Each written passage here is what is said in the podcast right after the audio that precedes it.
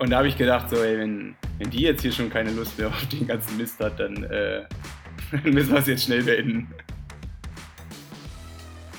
Thema schnell beenden, Frau Moll. Deine Zeit ist gekommen. Als weltbester Podcast-Presenter bitte ich dich, hier nochmal Revue passieren zu lassen, worüber wir jetzt fast, fast 70 Minuten lang gequatscht haben. Und ähm, bitte erwähne doch auch ähm, das mir so wichtige Thema mit der Sonnenbrille nochmal. So, Freunde des Ausdauer Dreikampfs. Hier ist der Nils und der Niklas. Wir haben beide eine riesengroße Schüssel Three Bears Porridge vor uns, weil wir haben Hunger und wir haben noch 70 Minuten vor uns, beziehungsweise ihr habt noch 70 Minuten vor euch, weil wir haben die ja schon hinter uns. Und zwar Folge 70 Minuten gehen darüber, warum Bocky in Zukunft seine Augen schützen muss und eine deutlich coolere Brille im Moment hat wie ich beziehungsweise was diese Brille eigentlich mit Olympia und Kona zu tun hat, weil Kona ist das Hauptthema in der kommenden Folge. Ähm, ja, wir zusammen haben schon ein paar Erlebnisse dort äh, gefunden. Es ist nach wie vor, ich meine, dieses Jahr machen wir eine, mal, mal ein Jahr Pause, aber im nächsten Jahr kommen wir wieder hin, sodass ähm, ja, das immer noch das Ziel einer Triathleten ist, auch für mich. Und es ist natürlich nicht nur ein Rennen an sich, sondern die Insel hat auch ein bisschen was zu bieten. Ja, das waren dann nur die Hälfte der 70 Minuten und die andere Hälfte ging halt darum, äh, warum ich eigentlich auch mal im Allgäu gelandet bin. Ähm, und wie ich damit, ähm, ja, warum ich eigentlich auch schneller wieder weg war, wie es mir eigentlich lieb gewesen ist.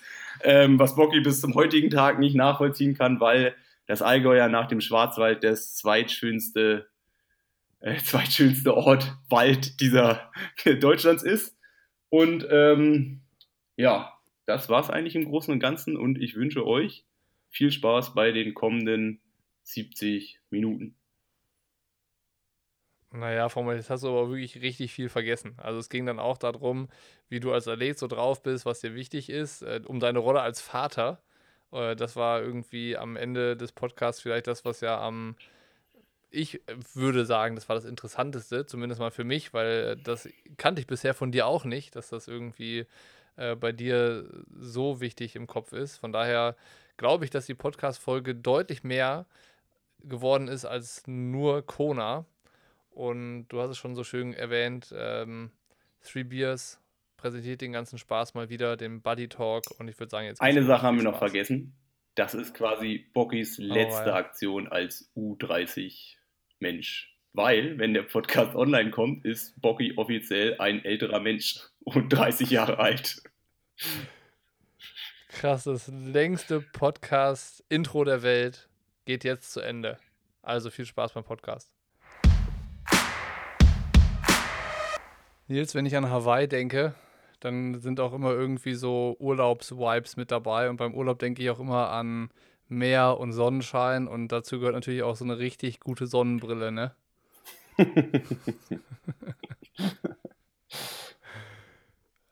Also Kein Kommentar oder was? Wegen dem UV-Schutz oder also damit du dich äh, vor der Sonne schützt und dementsprechend äh, keine Probleme mit den Augen bekommst oder was meinst du damit?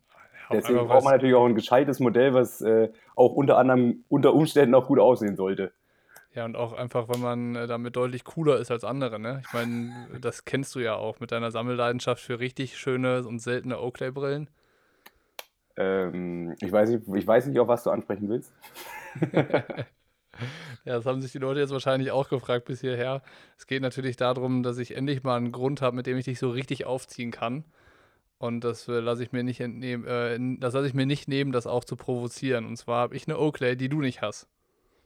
Ja, und, und das, das, Schlimme ist das ja tut richtig noch, weh, ne? Das Schlimme ist ja auch noch, das passt halt vorne und hinten nicht, weil das ist doch irgendwie eine Sonderedition jetzt von Olympia, die quasi alle Sportler bekommen haben, die zu Olympia irgendwie äh, eine Verbindung zu Olympia haben. Und warum ausgerechnet du so eine bekommst, ist, ist, natürlich, äh, ist natürlich ein Stachel, ja. Wäre aber auf jeden Fall auch eine Erklärung, warum du keine hast. Ja, ich habe ja genauso wenig mit Olympia und äh, allen drum und dran zu tun wie du. Zumindest. hab ja, vielleicht habe ich einfach bessere Connections. Ja, äh, ich will es jetzt nicht laut aussprechen, aber manch einer sagt vielleicht auch, dass du besser ausschaust als ich. Also ich würde es nicht behaupten, aber würde ich jetzt ja. auch nicht behaupten, aber wenn das natürlich gesagt wird, dann nehme ich das mit. Ja. Aber äh, wir wollen tatsächlich über ein bisschen Urlaubsvibes sprechen, beziehungsweise so viel hat das mit dem Thema Urlaub eigentlich gar nicht zu tun. Hawaii und Kona soll irgendwie Thema der Episode sein. Und ähm, ja, wann kann man schon mal irgendwie so ein bisschen Fernweh sich wälzen, wenn nicht jetzt? Also ist ja, glaube ich, ein bisschen Ernüchterung so nach und nach eingekehrt. Jetzt äh, ist Kona endgültig auch für Februar gestorben für dich. Wir hatten ja, glaube ich, in der vorletzten Episode mal so drüber gesprochen dass das ja doch noch immer so ein bisschen Triebfeder zumindest gewesen ist, dass man so ein bisschen da Licht am Horizont gesehen hat, wo man vielleicht darauf hinarbeiten konnte. Selbst das ist jetzt erloschen erstmal. Und dann dachte ich mir, aber über Kona sprechen kann man trotzdem. Und äh, da wäre so die erste Frage, die ich mir stelle. Wenn du an Kona denkst, was ist das Erste, was dir in den Sinn kommt? Hm. Ich meine, klar, äh, ich glaube, der, der coolste Moment von Kona ist eigentlich der Moment, wenn man auf der Insel landet und auf diesem Palmenflughafen da rauskommt. Also das ist eigentlich so das, was von der Erinnerung eigentlich bei mir am prägnantesten ist. Ich meine, Kona an sich ist natürlich im Hinterkopf äh, Weltmeisterschaft und äh, ich messe mich mit den Besten der Welt und ich richte mein komplettes Jahr danach und probiere da halt quasi auch ähm, ja, abzuliefern. Aber andererseits ist es halt auch genauso, wie du schon, wie du schon meintest, es ist so ein Mix aus äh, zu performen in einer Umgebung, die eigentlich ja nicht für Sport gemacht ist und eigentlich eher so Richtung Urlaub, äh, Urlaubsvibes ausstrahlt. Und das ist irgendwie auch so ein, so ein bisschen was, was, was, was, was, was in meinen Augen auch irgendwie fasziniert ich komme gerade auf die Idee, vielleicht kann man das mal so ein bisschen erklären, wie Kona ist, wenn man da ankommt, weil den kleinen Palmenflughafen, den kennen dann ja tatsächlich wahrscheinlich nur äh, ein sehr erlesener Kreis von den Leuten, die Triathlon machen und wahrscheinlich die allermeisten von den Leuten, die den Podcast hören, waren nicht auf Hawaii und wissen vielleicht selber nicht, ob sie da auch mal irgendwie hinkommen, wenn, sei es als Athlet oder als Fan oder so. Äh, beschreib doch mal diesen kleinen, beschreib doch mal den kleinsten Flughafen der Welt auf Kailua Kona. Ja, ist zumindest der kleinste, den ich bisher erlebt habe, weil sonst ist halt ja. irgendwie alles, was Flughafen angeht, immer gleich so eine Massenabfertigung. Und ich glaube, da ist halt irgendwie, da kommt das Rollfeld noch zu dir selber. Und dann stehst du halt auf der Landebahn, wenn du da landest. Und äh, es sind halt wirklich so, so ein Häuschen, alles Outdoor. Ähm, selbst die ganzen äh, Gepäckbänder sind halt Outdoor. Und das ist halt irgendwie, ist halt anders. Und ist ich halt mein, nur ein Dach drüber, ne? Das ist, das war's. Ja, also ja, ja, im Endeffekt schon. Und ich meine, es ist natürlich auch verrückt, weil du steigst halt aus dem Flugzeug auch aus und du merkst halt auch direkt so dieses Klima. Also du kommst aus dem klimatisierten Flugzeug da raus, du bist dann auch gerädert von, ja, entweder vom Flug von Deutschland nach Amerika und dann halt nochmal nach Kona oder zumindest äh, hast du auf jeden Fall einen Sechs-Stunden-Flug in den Beinen und dann kommst du da raus und wirst direkt irgendwie so erschlagen. Selbst wenn es dunkel ist oder wenn es morgens ist, du wirst halt direkt von diesem Föhn erschlagen. Wo du dich auch direkt so, äh, direkt eigentlich äh, daran erinnert bist, dass du in, in diesen Konditionen halt irgendwie auch noch einen Ironman absolvieren musst, ein paar Tage später. Aber findest du, dass es so richtig heiß ist? Ich finde einfach, es ist so, so richtig, richtig warm. So, weißt du, so, so, es ist so eine eklige Wärme. Das ist jetzt ja. nicht so, der deutsche Sommer oder so in Europa, der ist ja so heiß, da knallt die Sonne ja so krass runter. Und da ist es halt so erdrückend warm.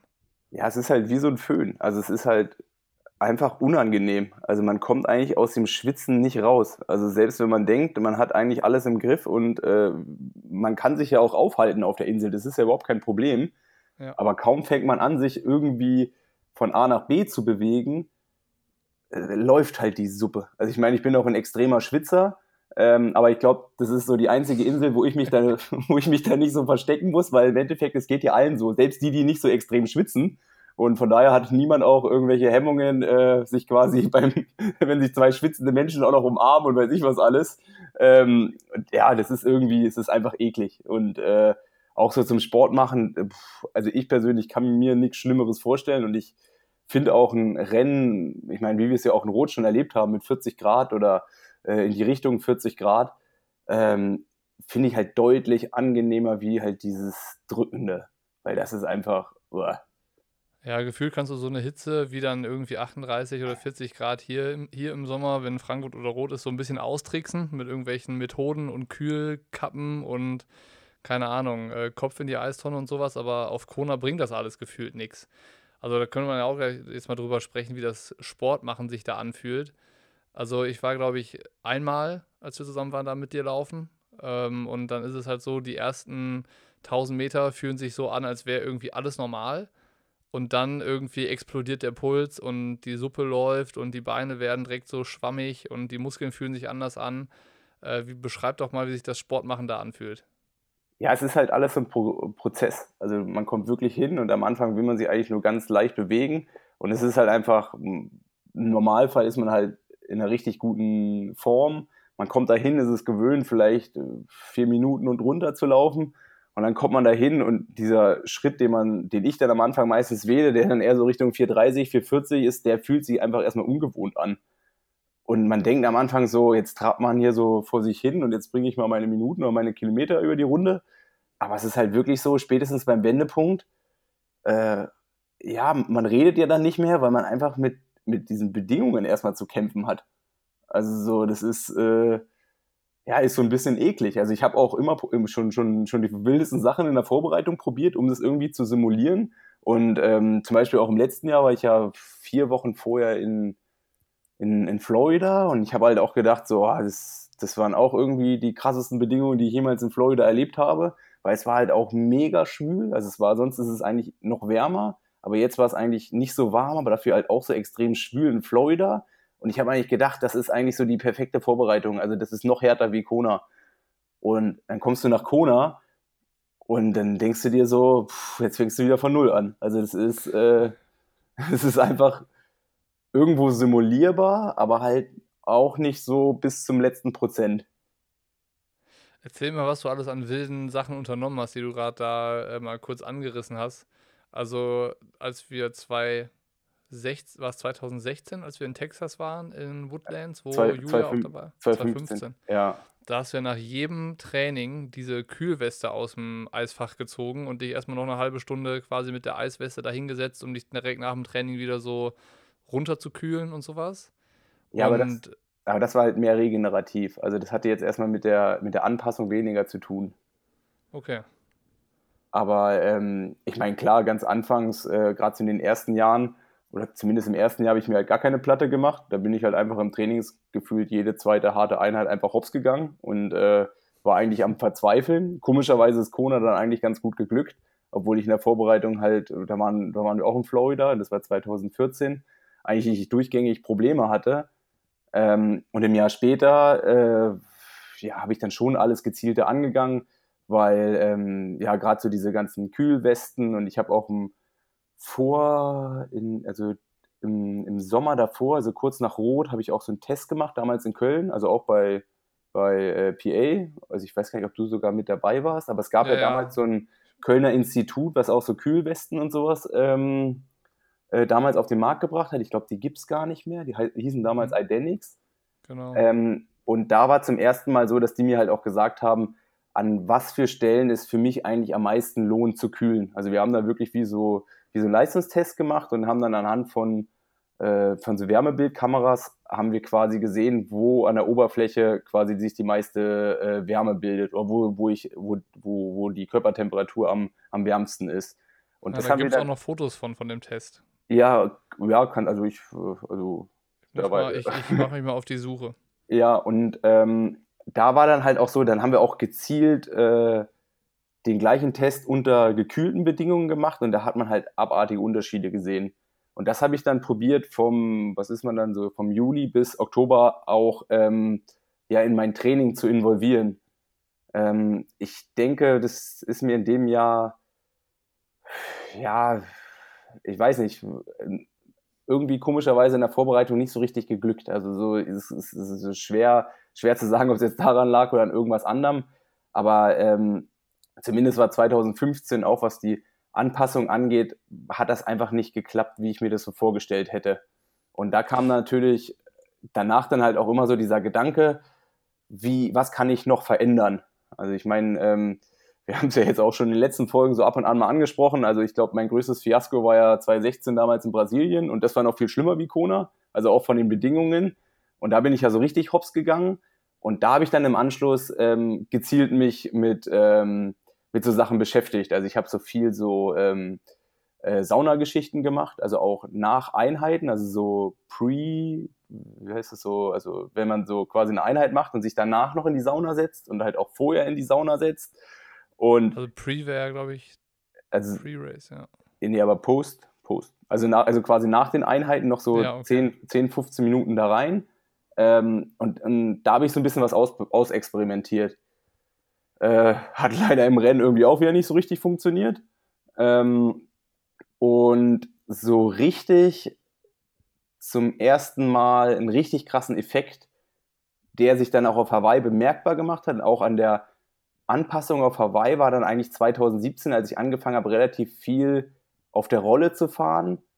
Quasi wie so, also ohne Sauna, ohne Heizung, sondern einfach Fenster zu und, und, äh, und das Ganze oder die eigene Körpertemperatur dafür sorgen zu lassen, dass es halt richtig warm wird. Also in der stickigen Luft ist ausgehalten sozusagen. Ja, genau. Und dann bin ich irgendwie auf Kona angekommen. Also da war ich auch nirgendwo vorher zur Anpassung, sondern habe wirklich im, im, Wohnzimmer trainiert. Und das hatte halt einen richtig krassen Effekt. Also ich habe mich 2017, ich bin da auf der Insel angekommen und sonst hat es vielleicht eine Woche gedauert, aber da war ich ab dem zweiten, dritten Tag war ich einfach da. Ähm, ich meine, klar, ich war halt nur verletzt. das war halt das.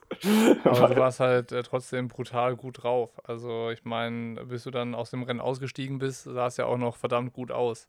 Ja, klar. Also, ich meine, schlussendlich, das Rennen ist ein Ziel vorbei, aber ähm, ich glaube, ich bin noch so knapp bis Palani gekommen, also irgendwie so 12, 13. Und da war ich halt schon so da, wo, wo ich halt äh, seit 2014 auch immer gerne wieder sein würde. Ähm, aber ich, ich meine, es ist halt dann irgendwie so gekommen, wie es ist. Aber ich habe halt dann mitbekommen, dass das, wie ich es halt angegangen bin, auf jeden Fall ein Schlüssel zu dem sein kann, ähm, dass ich halt extremer mit den Bedingungen halt auch klarkomme. Und ähm, 2019, also im letzten Jahr, kam dann halt noch dazu, dass ich ähm, über meine Physiotherapeutin, die Christine, ähm, quasi Kontakt zu den, zu den Gehern hatte ähm, oder beziehungsweise zu den Ärzteteam von den Gehern. Und ich hatte ja, ich meine, der eine oder andere wird es ja vielleicht in Doha auch gesehen haben, die hatten so spezielle Kühlkappen. Also es sah so ein bisschen aus wie, so genau wie so ein, so ein, Hut, der oben offen war. Und die haben quasi, ähm, ich meine, die Geher laufen ja irgendwie zwei Kilometer hin und her. Und äh, die haben dann quasi in, der, in dieser Feedzone, haben die ähm, wie, so, wie so Kissen ausgetauscht, die sie oben drauf gelegt haben.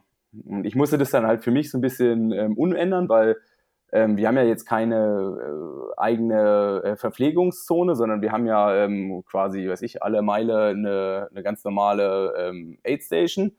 Und da habe ich das quasi den Hut so umgebaut, dass ich quasi von oben so wie so Eis auf den, auf den Kopf bekomme. Mhm. Und das hatte einen abartigen Effekt. Also das war dann mit der ganzen Anpassung vorher mit, mit der Rolle und halt auch diesem, die, diesem Hut hat es halt abartigen Effekt. Also auch so, als ich die Tage davor zum ersten Mal mit dem trainiert habe und auch so äh, erste Versuche da gemacht habe, habe ich halt direkt mitbekommen, so dieses, ich meine, es war halt schon geil. Du hast halt so einen, so einen lustigen Hut auf und dann machst du da dein Eisklötzchen rein. Und nichts ist geiler als bei so Bedingungen, wenn so Eis an deinem Kopf so runterfließt und dann irgendwie hinten über den Rücken und äh, am ganzen Körper runter. Und das war halt, äh, das war wirklich krass. Also es war so krass, dass ich teilweise vorher beim Rennen also beim, beim Training mir Eisklötzchen vom Hut wieder rausnehmen musste, weil mein Kopf so kalt geworden ist. Also es war richtig so, wie wenn man halt irgendwie sechs Kugeln Eis isst und dann irgendwie dieses bekannte Kopffrost bekommt. So ähnlich war das dann halt auch mit diesem Hut. Und da habe ich halt einfach gesehen, so, oh krass, also was wir vielleicht 2015 mal angefangen haben, habe ich jetzt vielleicht für mich ein Tool entdeckt, ähm, um diese Problematik halt auch in den Griff zu bekommen. So ein bisschen off-topic eine Frage dazu, weil du zu dem Rennen in 2014 meintest, das war das, wo du irgendwie die Vorbereitung hinter dir hattest, die am holprigsten gelaufen ist und jede zweite Einheit bist du hops gegangen, aber das Rennen hat ja dann äh, gut funktioniert und sechster Platz ist ja auch irgendwie nach wie vor halt dein, dein bestes Hawaii-Ergebnis. Ist es manchmal vielleicht gar nicht so schlecht, Sachen auch nicht so krass zu zerdenken und ich meine, du wusstest ja beim ersten Mal auch nicht, was auf dich zukommt und hast das halt einfach dann mal gemacht und irgendwie, ja, viele, du konntest dir halt gar nicht so viele Gedanken machen, weil wozu? Du wusstest ja nichts. Ist das vielleicht manchmal gar nicht so schlecht, so ein bisschen blauäugig auch an eine Sache ranzugehen? Klar, also ich würde ganz gerne immer noch meinen ersten Ironman nächste Woche machen und nicht schon vor, vor acht Jahren, weil das war äh, Arizona damals, war man hat keine Ahnung, also macht man sich halt um nichts auf den Kopf. Also es kann ja nicht schlechter gehen, also es kann ja nur besser werden. Ähm, und das ist natürlich eine Ausgangsposition, die eine komplett andere ist, wie wenn man in, in, in seinen Palmares irgendwie schon einen sechsten Platz zu stehen hat oder irgendwo auch schon mal so ein Rennen gewonnen hat, dann ist natürlich klar, dass man sich das nächste Mal nicht mit dem zwölften Platz zufrieden gibt oder nicht mit dem, mit dem vierten Platz. Ich meine, klar, Plätze sind immer so relativ, aber es ist trotzdem was, an, an was man sich so ein bisschen auch orientiert, sondern man will es ja dann irgendwo, und ich meine, jeder kennt das, man ist im Ziel und man findet direkt sechs Punkte, die man verbessern kann. Ähm, ich meine, es ist auch so ein Triathlon-Phänomen, dass man, dass jeder immer irgendwelche Punkte findet und das perfekte Rennen gibt es gar nicht. Aber man ist trotzdem so, dass man danach für sich seine Baustellen entdeckt und an denen will man dann arbeiten, an denen will man dann halt auch besser werden. Und 2014 war eigentlich total das Chaosrennen. Also es war eigentlich eine Willensleistung. Also wie ich das geschafft habe, da eigentlich Sechster zu werden, das, das ist mir immer noch schleierhaft, weil ähm, ja, eigentlich hätte ich, hätte ich abreisen müssen, zwei Wochen vorher, weil ich eigentlich mit meinen Nerven am Ende war. Und ähm, ja, Hawaii ist halt weil. Weil Training nichts funktioniert hat, oder warum? Ja, ja, also ich war ja, ich war ja damals mit den beiden Relats, ähm, ich glaube, Boris war sogar auch mit dabei und ähm, der Christian Brader, also wir hatten schon eine ziemlich coole Trainingsgruppe. Es war auch im Nachgang oder jetzt immer noch eins der coolsten Trainingslager, die ich bisher so hatte, weil wir wirklich als Gruppe, also Andi und Micha und der Christian Brader, die haben halt auch damals bei Wolfram mittrainiert. Also wir haben wirklich vier Wochen mehr oder weniger den gleichen Plan trainiert und haben uns halt auch gepusht. Äh, schlussendlich äh, ging es für mich dann immer so gerade so um die letzte Podiumsplatzierung, weil die, weil die Jungs mich halt richtig nass gemacht haben. Und dazu kam halt auch, es waren dann so Sachen drin, äh, ich meine, kein Mensch braucht zwei Wochen vor Hawaii die zweite Einheit nacheinander, die man abbrechen muss, weil man einfach, einfach es nicht hinbekommt. Und, und so ist es halt einfach gewesen. Zum Glück hat dann die letzte Einheit ganz gut geklappt, aber ich bin eigentlich auf die Insel gekommen und musste mich eigentlich die ganze Zeit so ein bisschen besänftigen, dass, äh, dass, äh, dass es hier erster Versuch und äh, keine Ahnung, also irgendwie wird es schon irgendwie gut gehen, aber äh, Selbstvertrauen war jetzt nicht unbedingt da. Aber ist das vielleicht nicht auch irgendwie eine andere, also vielleicht nicht auch eine Möglichkeit der Herangehensweise für Hawaii in Zukunft mal, zu sagen, ey, ich mache mich nochmal frei von allen eigenen Ansprüchen und so quasi nach dem Motto, ich fahre einfach mal hin und mache mir eine gute Zeit und äh, nehme das Rennen so ein bisschen mit, weißt du, dass man sich diesen äh, Stress und diesen Druck, der entsteht, den machst du dir ja nur selbst. Also klar, so Sponsoren sind natürlich jetzt mittlerweile dahinter und die Leute gucken auch drauf, was du so machst und so, aber am Ende des Tages äh, ist es ja nicht kriegsentscheidend, was dir ein Sponsor vorher sagt oder welches Interview du vorher führst und was die Leute dazu für Kommentare abgeben, sondern wie du drauf bist und wie du so tickst. Und es hört sich ja so an, als dass du nach 2014 alles versucht hast, um halt doch dieses perfekte Rennen möglich zu machen, wo du gerade noch gesagt hast, das gibt's gar nicht. Ist es nicht auch ein Weg zu sagen, so, ähm, keine Ahnung, ich versuche mal möglichst locker zu sein, wenn ich da hinfahre und mich so von allen Ansprüchen und Ideen frei zu machen? Ja, aber ich denke, gerade so 2017 und 2019 war eigentlich ein Schritt in die richtige Richtung. Also so 2015 ist sicherlich ein Problem daraus entstanden, weil ähm, ich irgendwie auf Erfolg gepolt war und dann halt, ich meine, ich hatte ja dann Platten, habe dann voll vor die, voll, voll die, vor die Nuss bekommen und habe es dann ja mehr oder weniger äh, mehr schlecht als recht gefinisht.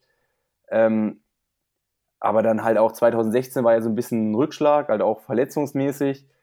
Aber 2017 und 2019 war eigentlich, dass ich genauso da eigentlich rangegangen bin.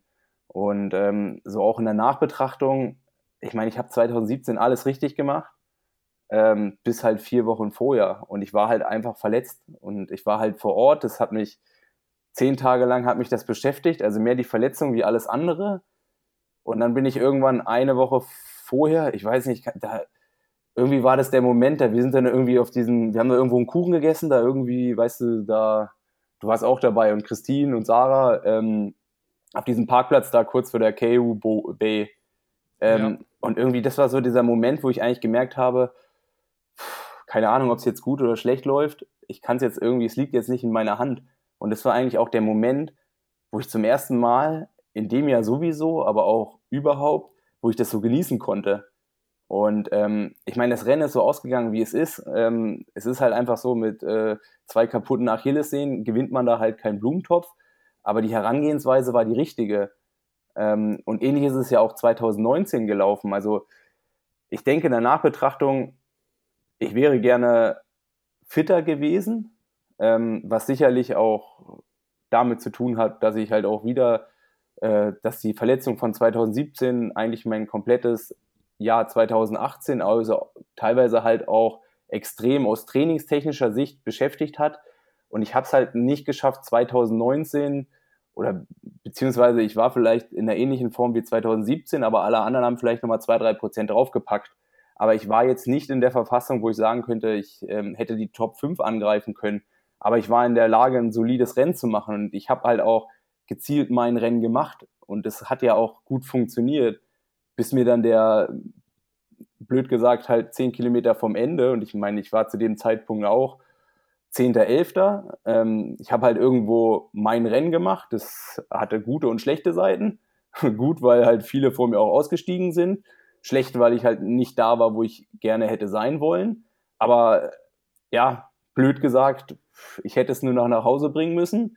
Und dann äh, habe ich Muskelfaserriss in der Wade und verliere halt irgendwie zehn Plätze. Also es ist halt von der Herangehensweise war 2017 und 2019 war es, war es der richtige Punkt ich muss halt es einfach nur noch schaffen, sowohl eine geile Vorbereitung zu haben und eigentlich das Allerwichtigste, dass ich es mal schaffe, äh, über so einen langen Zeitraum nicht keine Laufpause zu haben, weil wenn ich ja sowas habe, dann zieht sich das gleich immer über Wochen, sondern dass ich es einfach mal schaffe, gesund durchzukommen.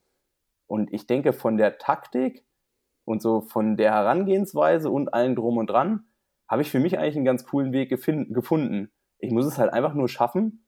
Und vielleicht ist dieses Jahr auch, oder beziehungsweise jetzt kann ich es noch nicht sagen, aber vielleicht kann ich in zwei, drei Jahren sagen, dass dieses Jahr mit dem ganzen Training, was ich jetzt auch gerade absolviere, dass das vielleicht der Schlüssel auch dahingehend ist, dass ich vielleicht länger Sport machen kann noch und dass es vielleicht auch der Schlüssel dahingehend ist, dass ich auf Hawaii es einfach auch mal geschafft habe, mal drei Jahre durchzutrainieren oder zwei Jahre durchzutrainieren, um halt da in dieser Verfassung zu sein, dass ich halt ab, ab, abliefern kann. Ganz interessante Sichtweise eigentlich darauf, dass man jetzt nicht sagt, es ist hier ein Jahr, das irgendwie verloren geht, sondern eigentlich ein Jahr, das du dazu gewinnst.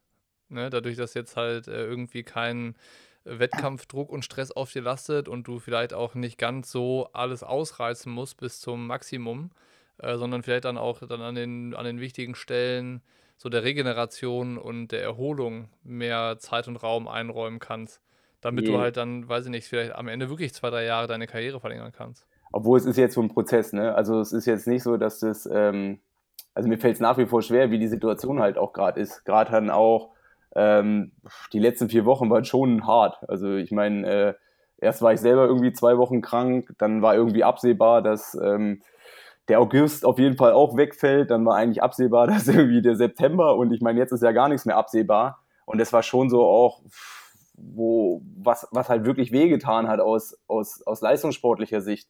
Ich meine es jetzt eher so dahingehend, ähm, dass wenn ich in fünf Jahren zurückblicke, dass ich sagen kann, okay, das Jahr war nicht verloren.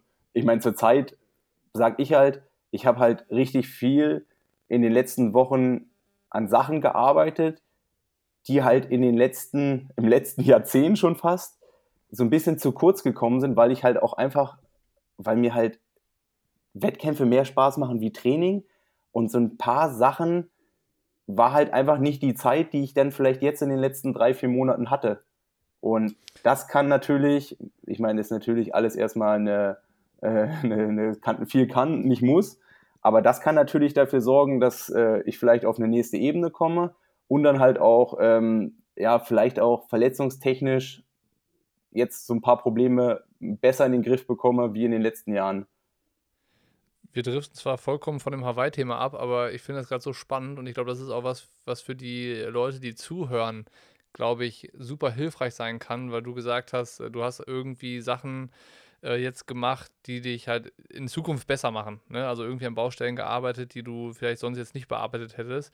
Kannst du so ein paar Sachen sagen, die dir jetzt wichtig waren, worauf du so den Fokus gelegt hast und weiß ich nicht, die du jetzt ja, schwerpunktmäßig so ein bisschen bearbeitet hast, die sonst vielleicht normalerweise zu kurz kommen, weil ich würde vermuten, dass das halt was ist, was eigentlich jedem Triathleten dann auch so geht.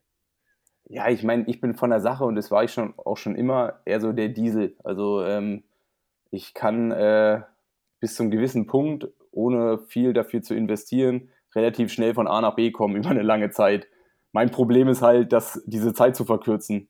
Ähm, so, so ein ganz solider Turan-Typ, ne? Fünfter Gang und geht schon. Ja, und ähm, das habe ich halt in den letzten Jahren, ich meine, es war damals auf der Kurzdistanz auch immer mein Problem, ähm, dass ich halt einfach untenrum nicht schnell genug bin und dass ich dann halt auch gerade was so VO2 Max äh, in die Richtung gehe, dass ich da halt einfach Schwachstellen habe. Und ich meine, es ist dann halt, wenn man, man trainiert ja so ein bisschen, man, man erhöht seine VO2 Max und danach probiert man das so ein bisschen auf, auf, den, auf, auf die Wettkampfleistung quasi runterzubrechen, also das ein bisschen zu intensivieren. Dementsprechend hat man natürlich für alles nur eine beschränkte Zeit. Und jetzt habe ich eigentlich äh, vom April an bis jetzt, also wie gesagt, mit Ausnahme von den, ähm, äh, von den letzten vier Wochen, die halt krankheitsmäßig dann einfach nicht so richtig geklappt haben, ähm, habe ich eigentlich gezielt ähm, keine Intervalle gemacht, die länger waren so als fünf Minuten. Also eher so drunter. Also ich bin wieder, ich habe teilweise Programme gemacht, die, die waren dann mehr ans Laufen angegliedert oder angepasst, wie, wie jetzt an das typische, spezifische Triathlon-Training. Also ich habe so, weiß ich, wieder so Tausender gelaufen und ich bin teilweise auch 400er gelaufen und ähm, dann hatte ich irgendwie schon ein gutes Set geschafft, weiß ich, so ein, was, wir haben eigentlich relativ viel gemixt in den Geschwindigkeiten. Dann bin ich irgendwie dreimal oder zweimal 2000 gelaufen, dann äh, zwei, zwei, 3000 ein bisschen schneller und danach haben wir nochmal so dreimal 200 so ich sag mal, so schnell wie da noch geht. Also schnell ist ja dann immer alles. Mal noch, lass, drop mal noch ein paar Zeiten. Das ist so das, was die Leute hören wollen. Wie schnell bist du die 2000er, die 1000er, die 200er gerannt? Ich weiß nicht, die, die 2000er, die laufe ich dann so irgendwas zwischen 6,30 und 6,40. Ähm, ja, und dann die 1000er dann so irgendwas zwischen 3,5 und 3,10. Ähm, und mittlerweile schaffe ich es dann auch, so ein 200er noch wieder in 30 zu mobilisieren am Ende von so einer Einheit. Und äh, ich kann mich noch an, an Ironman äh, erinnern, da hatte ich dann Probleme, irgendwie mal 32, 33 zu laufen. Also am Anfang von so einer Einheit. Beziehungsweise es hat mich halt richtig beschäftigt. Und ähm, ja, das war eigentlich so mein Ziel, also gezielt an diesem, an dieser Laufperformance wieder zu arbeiten, um halt auch Richtung 10 Kilometer wieder schneller zu werden. Ähm, und da bin ich teilweise zwei bis dreimal in der Woche auf der Bahn gewesen. Also es war natürlich auch ein riesengroßer Vorteil, es war auch eine riesengroße Motivation, dass äh, hier in Freiburg halt auch von den, von den, von den Jungs, also alle so bis äh, 23, 24, eher so Richtung 20, da sind halt richtig Fixe dabei. Das sind ähm, doch deine Insta-Boys, oder? Die du da ständig verlinkst. Ja, genau. Also so weißt du, die lachen immer und dann, dann, dann darf ich nicht mehr mitmachen, wenn es hart auf hart kommt. Aber es. Äh, der alte Mann, der alte Mann ist einfach zu langsam. Ja, ja, also das ist, das ist ja das Schlimme. Also, Wobei, man, die sind doch wahrscheinlich auch gar nicht mehr bei Instagram, sondern eher so TikTok und sowas, oder? Ja, ja, also, so eine Typen sind es. TikTok ja, und Snapchat. also wird mir auch zweimal, zweimal die Woche erklärt, wie das funktioniert, aber äh, das sind so die Momente. Ah, du kennst das ja, Bocky. Naja, du bist schon noch deutlich älter als ich. ja. ist immer so, wie man sich fühlt, ne? Vielleicht ist auch das der Grund, warum ich die Oakley gekriegt habe und du nicht. Weil um du, darauf nochmal zurückzukommen. Weil um den Stachel nochmal tiefer zu stechen. Weil du noch unter 30 bist. Tja, es oh. ist wie es ist. Obwohl, nächstes Jahr bist du 30, oder? Ich werde tatsächlich dieses Jahr 30. dieses Jahr. Also nächste Woche. oder? ähm, oh, jetzt ist jemand im August? Nee, jetzt ist wieder dieses eklige Rechenspiel, weil der Podcast erscheint ja am ersten Freitag im August und ich habe am 31.07. Geburtstag. Also ich bin, wenn die Folge erscheint, bin ich schon 30. Das ist ja morgen. Nee. Ach, 31.07. Ah, heute ist der 28. Ja. Ja. ja. ja. Siehst du, war, ich doch, war ich doch nah dran. Wir sind hier richtig im Vorzug mit der Podcast-Aufnahme. Ja, weil ähm, du dich ja in den Urlaub verabschiedest und ich in die harte Klausurvorbereitungsphase eintrete und dann äh, quasi nicht mehr erreichbar bin, weil mein Handy 24 Stunden aus ist am Tag. Klausurphase ist auch das nächste Thema noch. ähm, jetzt hast du mich aus dem Konzept gebracht, beziehungsweise ich habe mich selber aus dem Konzept gebracht, weil ich nochmal ähm, den, den Oakley-Stachel setzen wollte. Äh, wir haben über dein aktuelles Training gesprochen und wie du versuchst, irgendwie äh, ja, was Gutes aus dem Jahr zu machen. Und eigentlich wollten wir über Hawaii sprechen. Ja. Und ähm, was es äh, da so, ja, also so das Ziel eigentlich für mich war hinter dieser Episode, dass die Leute, die Hawaii irgendwie nur aus dem Fernsehen kennen oder eben so aus der Rennwoche von den Sachen, die da so dann gezeigt werden oder von den Profis von den Kanälen, dass die so ein bisschen mal das noch mehr verstehen. Also was ich dann zum Beispiel immer krass finde, wenn die Triathlon-Heuschrecken da einfallen und irgendwie Kona belagern, dann ist es ja gefühlt eine ganz andere Stadt und ein ganz anderes Ambiente als irgendwie, weiß ich nicht, zwei Tage später, wenn das Rennen vorbei ist und alles abgebaut ist und man da nochmal lang schlendert und irgendwie alles überhaupt nicht mehr nach Ironman aussieht. Und äh, so ein klassisches Beispiel dafür ist ja auch, dass im Supermarkt keine äh, Zero-Getränke mehr zu haben sind und sowas. Für, für, für gute Preise. Würdest du nach Kona gehen oder würdest du sagen, du würdest mal gerne auf die Insel, wenn da kein Triathlon wäre? Boah, es ist so ein bisschen hin und her gerissen. Also so gerade so in den ersten beiden Jahren äh, habe ich so mit Sarah eigentlich beschlossen, wir kommen noch so häufig hierher, wir müssen hier vorerst keinen Urlaub machen. Also so, mhm. Und haben uns damals dann auch entschieden, bewusst nach Hawaii äh, aufs amerikanische Festland zu gehen, weil gerade so San Francisco oder äh, waren Los Angeles, New York, das waren alles so Sachen, die uns einfach in dem Moment mehr gereizt haben. Ähm, jetzt so im Nachgang muss ich eigentlich sagen, ich meine, ich war jetzt viermal da und eigentlich so richtig genießen die, die Big Island konnte ich eigentlich nur beim ersten Mal, weil ich meine, da war meine Familie noch mit dabei und wir sind dann vielleicht irgendwie so am Mittwoch, Donnerstag in der Woche drauf gefahren und wir haben halt wirklich die vier Tage genutzt, um so ein bisschen auf der Insel rumzukommen. Also so Klassiker, Mauna Kea und äh, weiß ich was alles. Und das habe ich so in den letzten Jahren so ein bisschen schleifen lassen. Also klar, ähm, irgendwo dann auch der Frust, beziehungsweise 2017 und 2019 war ich halt einfach nicht mobil genug, um mich von A nach B zu bewegen, weil ich halt einfach ja, es hört sich so blöd an, aber ich bin die beide Male irgendwie rückwärts die Treppen runtergelaufen. Ähm, und da macht es dann auch weniger Spaß, dann irgendwie noch was auf der Insel zu machen, sondern beschäftigt sich viel mehr damit, irgendwie einen MRT-Termin zu bekommen, wenn man nach Hause kommt. Aber jetzt umso häufiger ich eigentlich auf Hawaii gewesen bin, umso mehr freue ich mich zurückzukommen, weil es halt irgendwie einfach cool ist, weil es halt irgendwie auch so eine Belohnung ist, für, die man, für was man sich so das ganze Jahr über quält. Ähm, weil es halt irgendwie auch immer so ein Ziel ist, was so präsent ist. Und irgendwo hat man ja auch so, weiß ich, es gibt so bei, bei der ähm, bei der Bucht da hinten, bei Captain Cook gibt so es ein, so ein Fruit Stand, weißt du, wo du einfach genau weißt, oh krass, hier, da gehe ich direkt am dritten Tag hin, weil es einfach geil ist. Also, mhm. also es gibt ja einfach so diese Plätze, die man für sich auf der Insel so selber entdeckt, wo man sich dann auch einfach freut, nach so einer Zeit, wo man nicht da gewesen ist, wieder hinzukommen oder wo es dann einfach nur darum geht, zu sehen, sieht es noch genauso aus wie vor einem Jahr. Ähm, und das macht es dann irgendwie schon, schon schön. Und mittlerweile könnte ich mir schon vorstellen, da auch mal Urlaub zu machen oder beziehungsweise mal auch äh, eine andere Insel zu, zu erleben. Und ähm, ich denke halt auch, wenn dann unsere Kinder so ein bisschen älter sind, sodass sie das so selber so ein bisschen miterleben äh, können, also wo es sich dann auch wirklich lohnt, dass die halt den weiten Trick dann auch äh, in Kauf nehmen, ähm, würde ich das dann schon ganz gerne nochmal machen. Also einfach, äh, ja, danach so ein bisschen Inselhopping zu machen und dann einfach, ich meine, die Insel oder überhaupt die Inseln haben so eine Faszination und es ist irgendwie so verrückt da unten, dass man, glaube ich, nur mit diesem Triathlon das nur so ein bisschen angeschnitten bekommt. Und ich glaube, da lohnt es sich schon dann auch mal ein bisschen mehr abzutauchen oder ein bisschen mehr einzutauchen.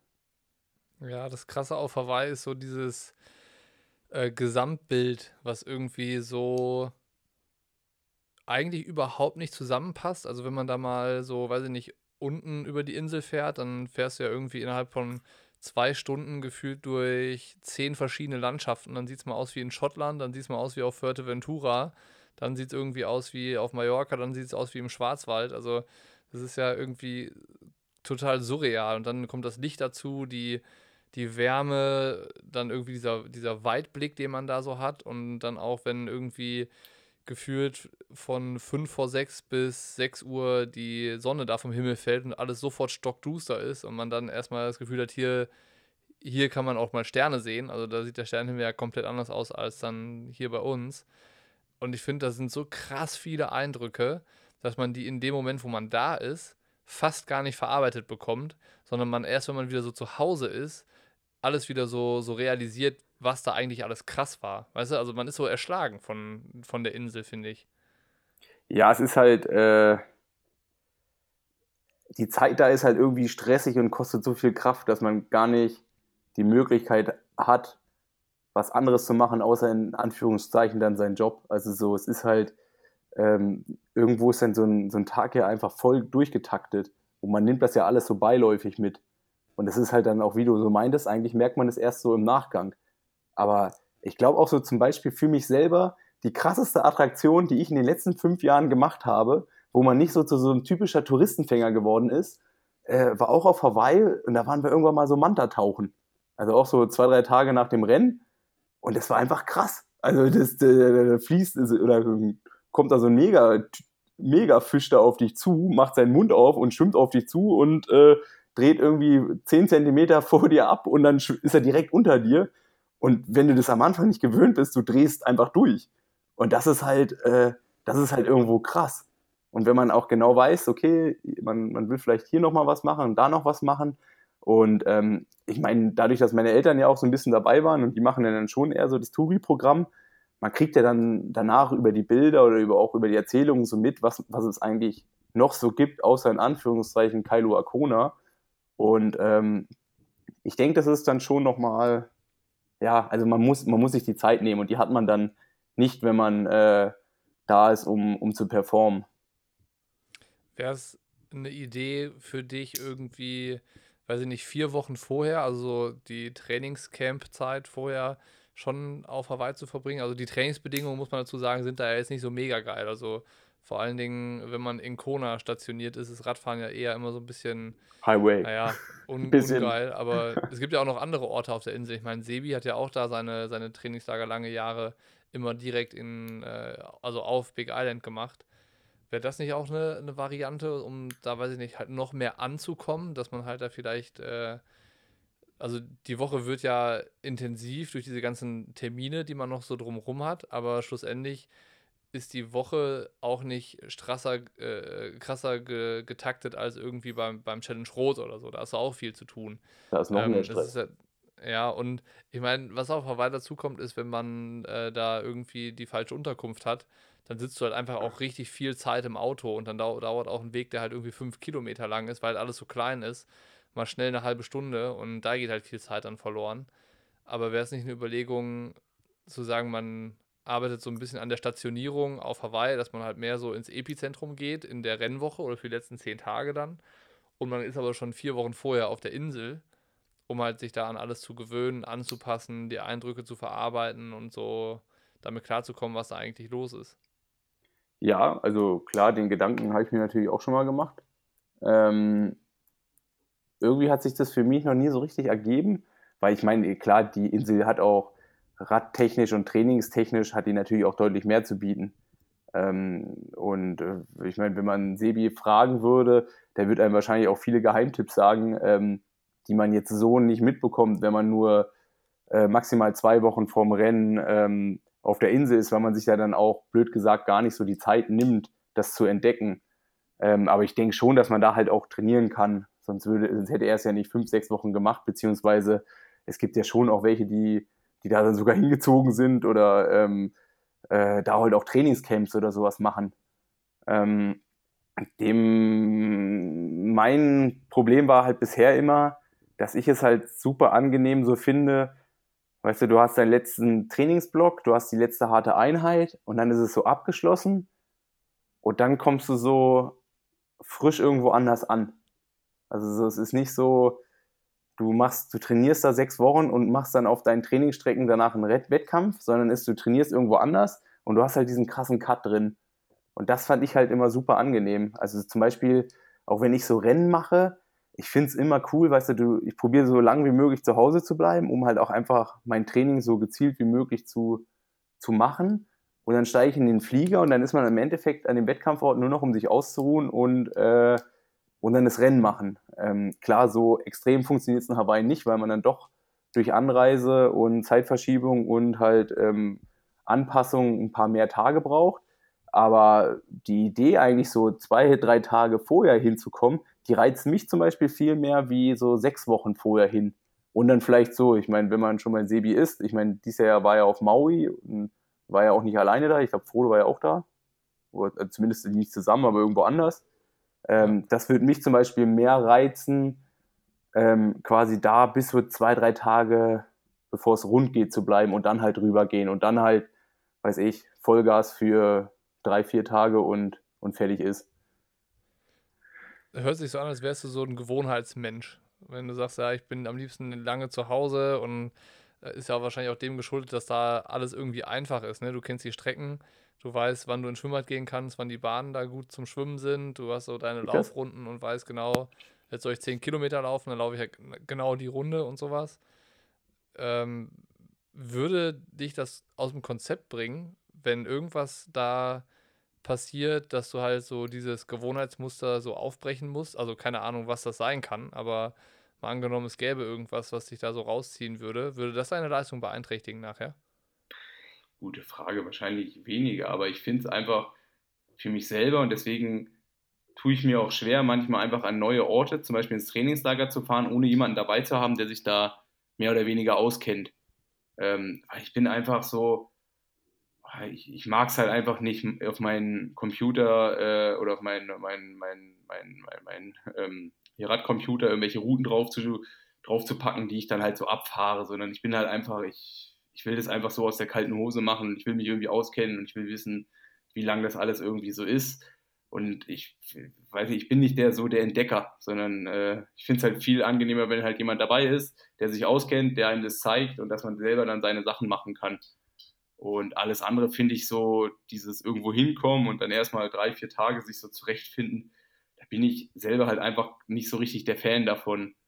Ähm, deswegen bin ich in den letzten Jahren halt häufig auch immer wieder an Orte gefahren, die ich dann irgendwo kenne, beziehungsweise die halt relativ simpel sind. Also wie zum Beispiel äh, Claremont in Florida, wo halt, weiß ich, ähm, da, da weiß ich nicht, da kenne ich mich aus, da, da weiß ich, wo es was ist, da weiß ich, wie ich mich beim Schwimmen anmelden kann und äh, wie alle Wege sind, wo ich was zu essen bekomme und das ist, wo meine Unterkunft ist und das finde ich halt einfach irgendwie so simpel, was, was mir dann eigentlich immer äh, ja, dazu geführt hat, dass ich mich für sowas dann entschieden habe, wie irgendwas anderes. Ich meine, ich habe jahrelang, habe ich immer überlegt und ich hätte es auch ganz gern gemacht, so Richtung Kalifornien zu gehen, also gerade dann so, weiß ich, San Diego, LA, irgendwo so da unten, weißt du, wo, wo ja dann auch gerade so früher viele trainiert haben. Und Keule, also Jan Raphael hat auch immer sehr positiv davon erzählt, aber ich meine, wir haben es ja auch mal so am eigenen Leib erfahren, irgendwo hinzukommen, sich eine Ferienwohnung zu mieten und ähm,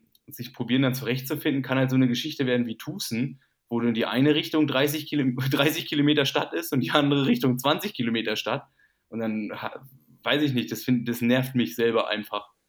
Ähm, ja, man merkt das auch immer relativ schnell an. Also äh, Woodlands in Texas hatte ich äh, stellenweise auch das Gefühl, dass sich das eher genervt hat, also dass sich die Umgebung genervt hat, also dass man da dann irgendwie ähm, auch nur so Radfahrbedingungen hatte, die irgendwie dann ja auch nicht mehr als semi-gut waren. Äh, auch häufig nur auf einer Straße raus und rein und irgendwie relativ viel Autoverkehr und äh, gefühlt alles mit Aufwand verbunden, ne? zum Schwimmbad zu kommen und auch das Einzige, was da halt gut funktionierte, war das Laufen.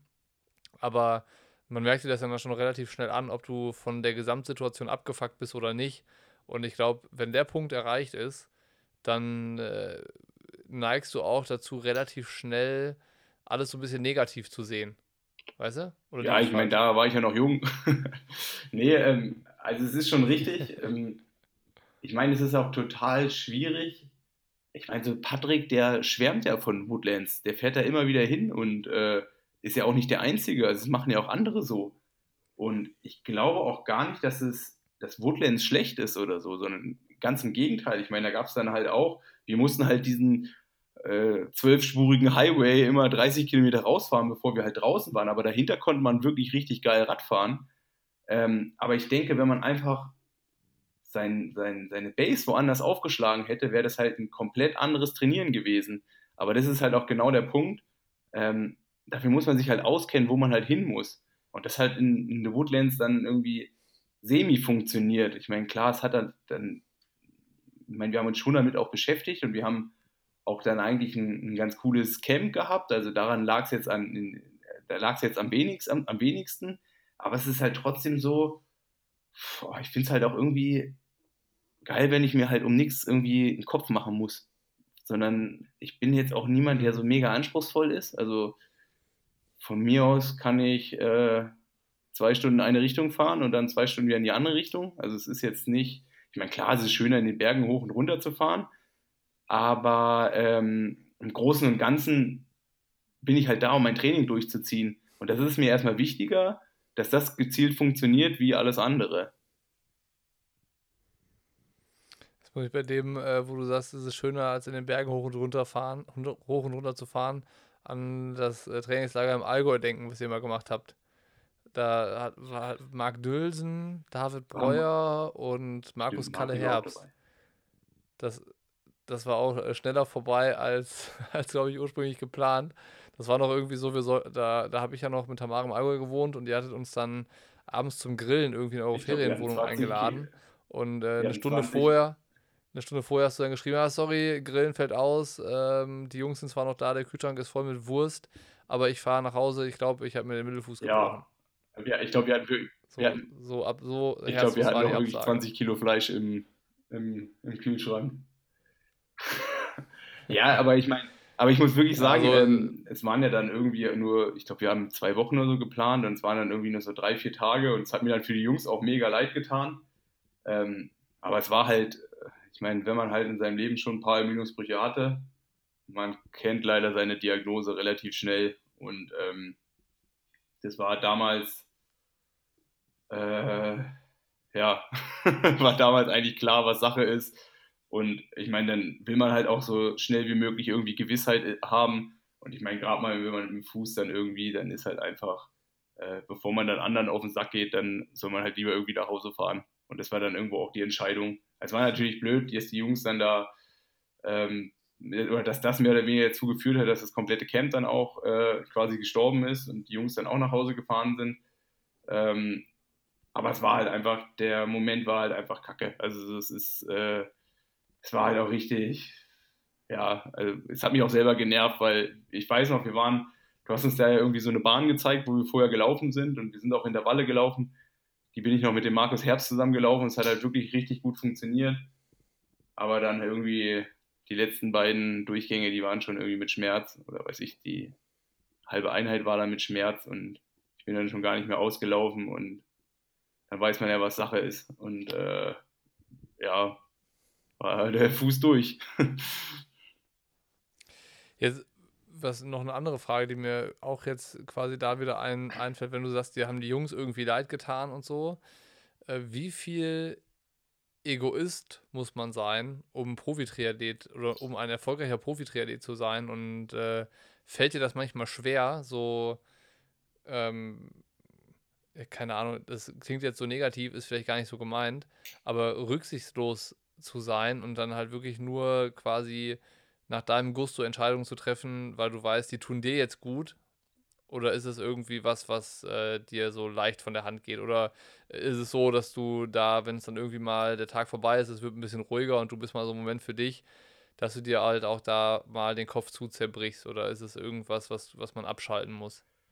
Ja, ist so, ist so schwer zu sagen. Ich meine, klar, mit dem man irgendwie ein Trainingslager gemacht hat, man hat sich ja, also ich meine, man muss es ja dann auch immer, und es ist eigentlich auch so wie so ein Mantra für mich, weißt du, du willst ja andere nur so behandeln, wie du selbst behandelt werden willst. Also so, und äh, wenn du halt mit, mit denen ins Trainingslager fährst und es dann irgendwie, ich meine, ich denke mal, es ist ein nachvollziehbarer Grund gewesen, ähm, dann ist es halt trotzdem so irgendwo, irgendwo lässt du die ja im Stich. Also so, ich meine, klar, ob du denen jetzt weiterhelfen kannst, wenn du vor Ort bist, ist nochmal eine andere Geschichte. Aber irgendwo bist du halt derjenige, der das so irgendwie cancelt. Und wenn ich das so andersrum betrachte und einer dann irgendwo abreißt, ich meine, das beschäftigt mich nicht groß oder so, aber ich meine, klar, cool findet man das auch nicht, weil es halt schlussendlich irgendwie anders geplant war. Ähm, aber so richtig planen kann man ja überhaupt viele Sachen nicht. Ähm, aber ich habe zum Beispiel früher super viel genossen, immer viel in der Gruppe zu trainieren Und wir hatten eigentlich auch über Jahre hinweg immer viele Trainingslager irgendwie so in einer Kombo zwischen drei und fünf, sechs Leuten gemacht, was wirklich gut funktioniert hat. Was leider so in den letzten Jahren so ein bisschen eingeschlafen ist und was ich jetzt gerade so ein bisschen so für mich wieder entdecke und halt auch gemerkt habe, dass das mir halt irgendwo auch gefehlt hat. Also einfach jetzt wieder mit fünf Leuten auf die Bahn zu gehen und halt irgendwie ein Set zusammen durchzu, durchzubringen oder ich meine, jetzt im August fahre ich zusammen mit äh, Patrick, Boris und der Andi Dreiz ist auch noch mit dabei und halt auch der Nico, äh, mit dem ich hier auch trainiere. Fahren wir nach St. Moritz und trainieren da halt auch zweieinhalb Wochen zusammen. Also es ist dann einfach so, wo ich sage, so dieses Gruppending, sich gegenseitig nach vorne peitschen und nicht, ähm, ist natürlich eine Sache, von denen alle profitieren. Aber es ist natürlich andererseits so, um schlussendlich geht es darum, besser zu sein als die. Und da muss man natürlich auch ein bisschen egoistisch sein, aber ich denke mal, wir sind alle in einem Alter und wissen damit halt umzugehen. Und es ist halt ja nichts auf einer persönlichen Ebene, sondern es ist halt einfach, blöd gesagt, dann ein Job. Also wo es mir zum Beispiel viel schwieriger fällt, ähm, ist es dann so, dass so die Rolle, die Rolle, die man so als Vater einnimmt. Weil es ist einfach so, irgendwo ist es cool, man ist selbstständig, man kann sich seine seinen kompletten Tag danach einrichten und man kann sich hier und da immer wieder was freischaufeln oder beziehungsweise ist halt irgendwo omnipräsent, aber irgendwie halt auch nicht. Also ich meine, welcher Mensch muss sich am Tag viermal von seinen Kindern verabschieden? Und auch so blöd gesagt, ähm, manche Sachen, also man ist halt voll häufig in so einem Zwiespalt zwischen, oh, mache ich jetzt nach dem Training noch meine Athletik-Session oder mache ich die in einer Stunde oder mache ich jetzt hier Dehnung oder und muss meine Kinder abweisen? Oder mache ich halt lieber jetzt irgendwie was mit, die, mit denen, weil man hat ja auch eine Rolle als Vater irgendwie so zu übernehmen. Und ich muss sagen, das fällt mir viel mehr schwer, wo ich auch ein, klar irgendwo auch ein schlechtes Gewissen habe. Andererseits ist es halt auch so, es ist, ich sag mal, das hat jeder normal berufstätige Vater ja auch. Aber so als Sportler oder in dem Lebensstil, den ich irgendwie gerade fühle oder führe, ist es halt super schwierig, weil dann ist man halt zwei Wochen mal nicht da, dann ist man dreimal wo drei Wochen dann nicht da, dann kommt wieder irgendwas dazwischen, dann kommt hier wieder was dazwischen und es ist halt viel so, ja, man verspricht viel und kann es nicht einhalten und das, das, das, das tut halt irgendwo weh, ähm, weil, weil das so, ja, der Job mitbringt, aber eigentlich will man ja, ja, will man will man ja so die Position eines Vaters so gut wie möglich halt auch äh, einnehmen. Und das ist, äh, ja, hat halt, hat halt leider irgendwie so eine Schattenseite, was, was, was der Sport so angeht. Hättest, hättest du das äh, mal gedacht, dass du irgendwie das so fühlst? Also, keine Ahnung, ich meine, wenn wir äh, zusammen unterwegs waren oder so, dann war es halt immer so ein bisschen äh, wie, wie Klassenfahrt oder äh, so Junggesellenabschied, ohne dass es irgendwie einen Junggesellen zum Verabschieden gab. Also es war halt immer irgendwie, ähm, ja, so, wir waren so kumpelmäßig unterwegs und irgendwie hat alles andere ja nicht immer so eine primäre Rolle irgendwie gespielt. Und äh, jetzt hört sich aber so an, als äh, wärst du gefühlt zehn Jahre gealtert oder gereift und äh, sprichst über deine Vaterrolle. Das ist halt schon auch irgendwie was Neues. Ja, wobei ich halt immer noch irgendwo, ich denke halt, dieses ganze Sportding lässt halt einem nicht so schnell altern, weil man halt durch diese ganzen Freiheiten und durch diesen ganzen Lebensstil einfach nicht in so, ja, anders denkt. Also man ist halt irgendwie anders gepolt. Dementsprechend, wenn ich so unterwegs bin oder so, ähm, bin ich gefühlt immer noch eher 25 wie 35. Also so vom Mai, also vielleicht, vielleicht sagst du was anderes, aber es ist zum, Eher 15. Ja, also ich sehe mich halt auch selber immer noch irgendwie eher auf Erstsemesterpartys wie hier auf irgendwelchen Afterwork-Partys. Oder es ist irgendwo so dazwischen halt. Aber es ist, ähm, ja, da finde ich, denke ich schon, dass, dass, dass, dass, dass der Lebensstil halt einfach so mit sich bringt, dass man da so ein bisschen kindlich bleibt. Aber andererseits ist es dann halt auch schon, und ich meine, ähm, Luisa ist jetzt dreieinhalb, wenn die so mit einem aufwächst äh, und man dann auch so merkt, was, dass es ja halt irgendwie eine starke Persönlichkeit ist, die halt dann irgendwie auch Sachen einfordert. Und es ist ja, es ist ja ein Mensch, der auch mit der einem Gefühle zeigt, der einem redet und weiß ich was anderes und dem, der einem ja auch super viel bedeutet und das ist dann, dann ist man dann schon so, so ein Zwiespalt. Ähm, so zwischen, ich bin jetzt noch der Sportler und ich bin jetzt vielleicht noch ein bisschen jünger, wie, wie, wie, ich, äh, wie ich vielleicht in meinem Pass stehe. Und halt auch, äh, ich, ich muss aber jetzt auch die Position eines Vaters einnehmen und in Anführungsstrichen vernünftig sein und ein gutes Vorbild zu sein. Und, und weiß ich, den beiden nicht nur Blödsinn beibringen. Und das ist so, äh, ja, also ich meine, du wirst es ja auch noch irgendwie hoffentlich mal kennenlernen, aber es ist halt trotzdem so, ähm, ja, Kinder sind ja irgendwo auch lustig und es macht ja auch super viel Spaß mit denen. Aber man muss ja trotzdem die immer noch so ein bisschen in die Schranken weisen und nicht nur die noch zu anstiften, noch mehr Blödsinn zu machen, wie man vielleicht dann selber auch ist. Also ich meine, guck mal, wenn du mit dem Kona da mit deinem Surfbretter ankommst und sagst, du kannst hier irgendwie 20 Grad runterfahren und ich stehe dahinter und, und schüttel schon den Kopf, aber dann lässt du ihn ja machen wenn, es denn, wenn, wenn du mein Kind gewesen wärst, dann hätte ich den aber vorher vom Surfbrett da runtergeholt, weil ich genau wüsste, das funktioniert nicht. äh, und, und ich in meiner Rolle als ich äh, bin ja dann eher so dieses, oh, Bocky, mach ruhig, äh, schon diese Schadenfreude mit dabei, so dass du schon irgendwie ein bisschen größenwahnsinnig bist. Und ja, das, äh, ich denke, es ist einerseits cool, wie es ist, aber andererseits halt auch anders, wie, wie man es vielleicht auch selber wahrgenommen hat von früher als Mann dann selber das Kind war. Ja, voll. Hand aufs Herz, wie oft äh, bist du hart genug zu dir selbst und ziehst dann durch, auch wenn es dir mal schwerfällt? Und wie oft kommt es vor, dass du sagst, ähm, ich lasse jetzt hier mal äh, mein Training gerade sein und äh, kümmere mich jetzt um die Kids?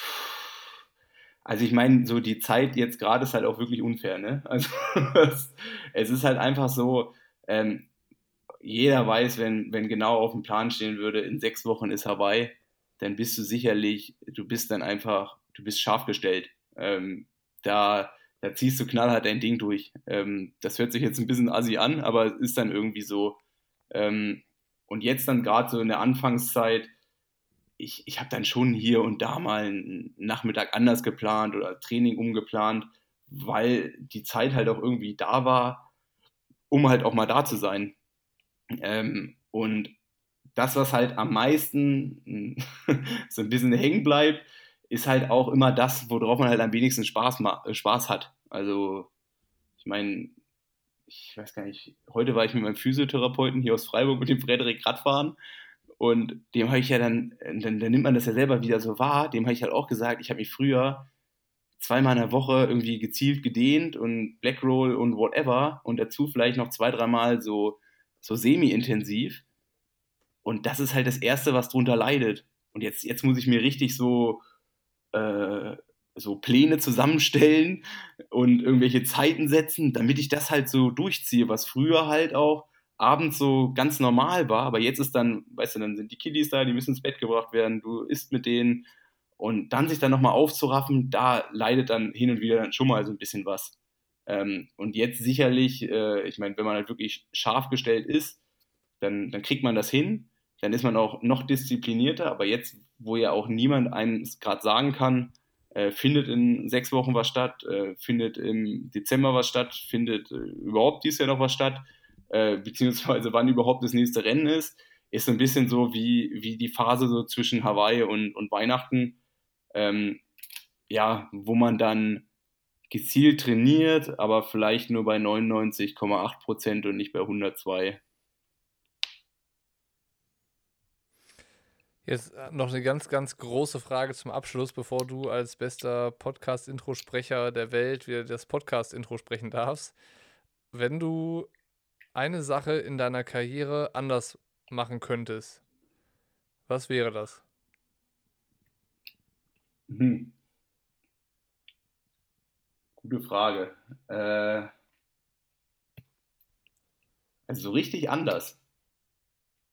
Ich meine, also so. Ja, also irgendwie. Ich meine, ich hatte ja irgendwie immer den Glück, dass ich häufig genug mit dem Rücken zur Wand stand und es dann geschafft habe, in einem Rennen irgendwie was umzu, umzubiegen, zu meinen Gunsten. Also, dass ich häufig so zur richtigen Zeit am richtigen Ort war und es einfach so zwei, drei Momente in meiner Karriere gab, die sich zu meinen Gunsten irgendwie entschieden haben. Ähm, wie ich dann zur Nationalmannschaft damals gekommen bin, wie dann auch Langdistanz funktioniert hat und wie dann auch so die einzelnen Rennen funktioniert haben. Ähm, ich meine, ich kann behaupten, dass ich äh, eigentlich würde ich vieles so wieder so machen, wie ich es gemacht habe. Also ich, ich habe mich eigentlich über die ganzen Jahre nie hängen gelassen. Ich habe mich eigentlich immer, ich habe halt irgendwie immer meine Träume gehabt. Manche sind halt in Erfüllung gekommen, manche nicht. Aber ich habe zumindest irgendwie alles dafür gegeben und deswegen kann ich mir selber keine Vorwürfe machen.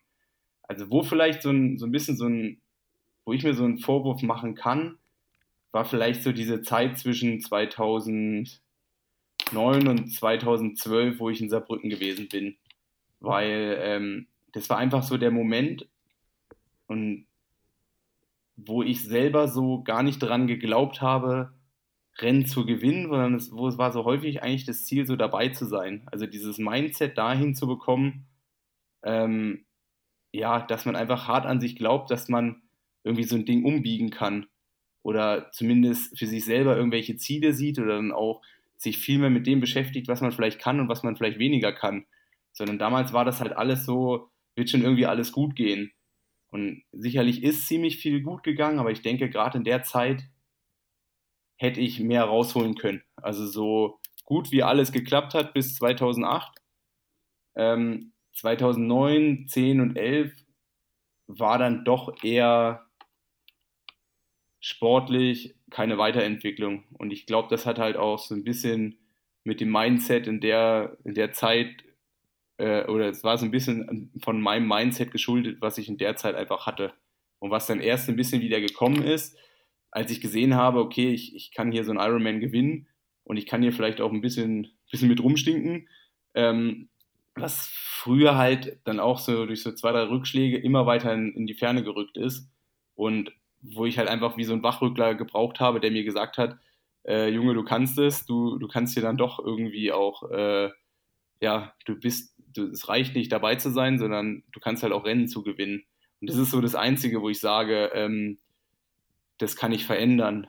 Ich meine dann auch so im Nachgang, und ich meine, ich habe auch viel drüber nachgedacht, wegen meinen ganzen Verletzungen, ob das vielleicht irgendwie, ob ich da irgendwas hätte anders machen können.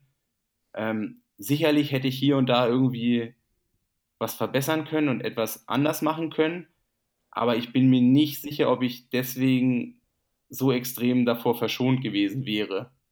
Sondern das war dann halt einfach, wo ich halt auch sage, ich habe vielleicht ein bisschen am Ziel vorbeigeschossen, aber ich habe in dem Moment halt irgendwie auch alles probiert, um halt erfolgreicher zu sein. Und blöd gesagt, die Verletzungen waren dann sicherlich dann auch irgendwie Berufsrisiko.